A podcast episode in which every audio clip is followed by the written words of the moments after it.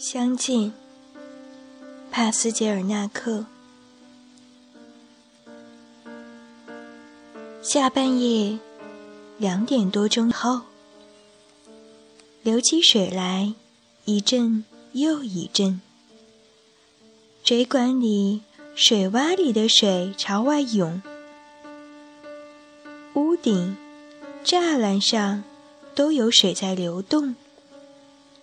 人行道上又滑又软，风吹流水，想撕破衣烂衫。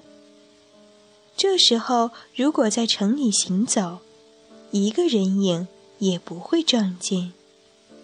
五点多钟，忽然潮湿的阶梯上发出疲惫的响声。明天再见。就像画布掉下一片，带着撕裂声掉进水中，在东方机械的施展妖术，遇见品尝流水欢乐的地方，好像有一架自动滑车，发出吱嘎吱嘎的声响。远方面对冰雪的大杂烩。穿着不整洁的双衣打盹儿，喝过了三月的醒酒汤，不时咳嗽，不时哼叫一声。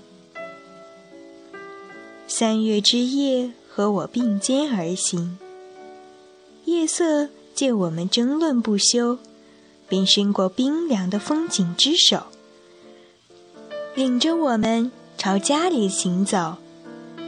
三月之夜。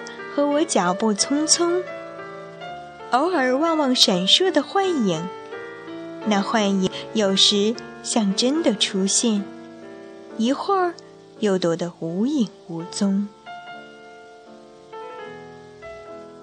这是黎明来临，在大厅里清晨响应预感的召唤。从刚才发出声音的台阶，前来和我们两人相见。清晨带着饰条，像质矿的工匠，木材、房屋还有教堂，全都显得异常朦朦胧胧，好像镶上了美妙的框框。它们就像三重的格律，逐次向右方转移位置。趁卫星把它们悄悄移走，谁也没有发觉其中的损失。